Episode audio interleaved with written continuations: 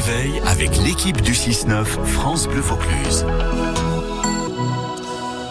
Ila et Lola sont en sixième au collège euh, de Vaison-la-Romaine et, toute la semaine avec leurs camarades pendant ces vacances de Pâques. Ils ont plein de questions à poser euh, au jeune chef d'orchestre euh, Victor Jacob pour en savoir un peu plus sur l'opéra. Alors justement, quand on parle d'opéra, on pense à quels grands opéras la flûte, la flûte enchantée, la Traviata. Réponse tout de suite dans le Vaucluse à du cœur. Bonjour, je m'appelle Ilan Je m'appelle Lola, en sixième. au collège Joseph Darbeau, à Vaison-la-Romaine. Maestro, on parle souvent d'opéra, mais c'est quoi les opéras les plus connus au monde? Les opéras les plus connus au monde, c'est très simple, c'est la règle du A, B, C. A comme Aïda de Verdi, B comme Bohème de Puccini et C comme Carmen de Georges Bizet. Et ce n'est peut-être pas un hasard, mais ces trois opéras sont donc trois opéras qui plaisent énormément, puisque s'ils sont les plus connus, c'est qu'ils ont le plus plu au public. Ces trois opéras finissent malheureusement tragiquement. Et Carmen, c'est l'opéra le plus joué au monde, non? Et oui, l'opéra le plus joué au monde, c'est Carmen de Georges Bizet. Et il faut savoir qu'en 1875, lors de sa création, cet opéra est en fait un échec.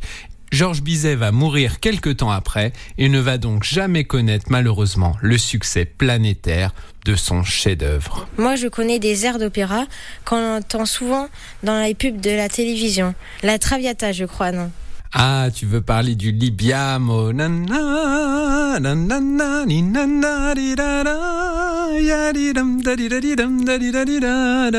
Absolument. On l'appelle aussi Brindisi. Cet air est en fait une invitation à célébrer en trinquant et en buvant tous ensemble. C'est donc effectivement si joyeux qu'il est utilisé dans beaucoup d'autres contextes que l'opéra de la Traviata lui-même. Et Maestro, est-ce que tous les opéras sont vieux? Alors non, tous les opéras ne sont pas vieux.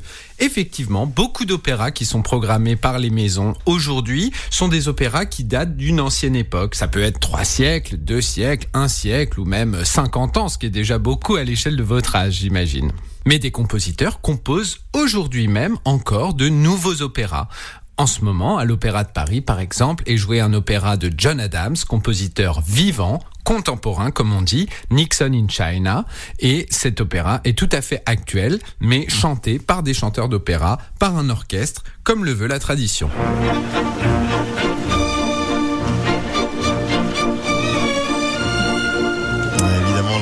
Les plus célèbres de la Traviata, interprété ici par l'Orchestre National euh, de Lyon. C'était en 2016, hein, sur la scène des Corégies d'Orange. Le Vaucluse a du cœur. On continue euh, de parler opéra demain avec le maestro Victor Jacob.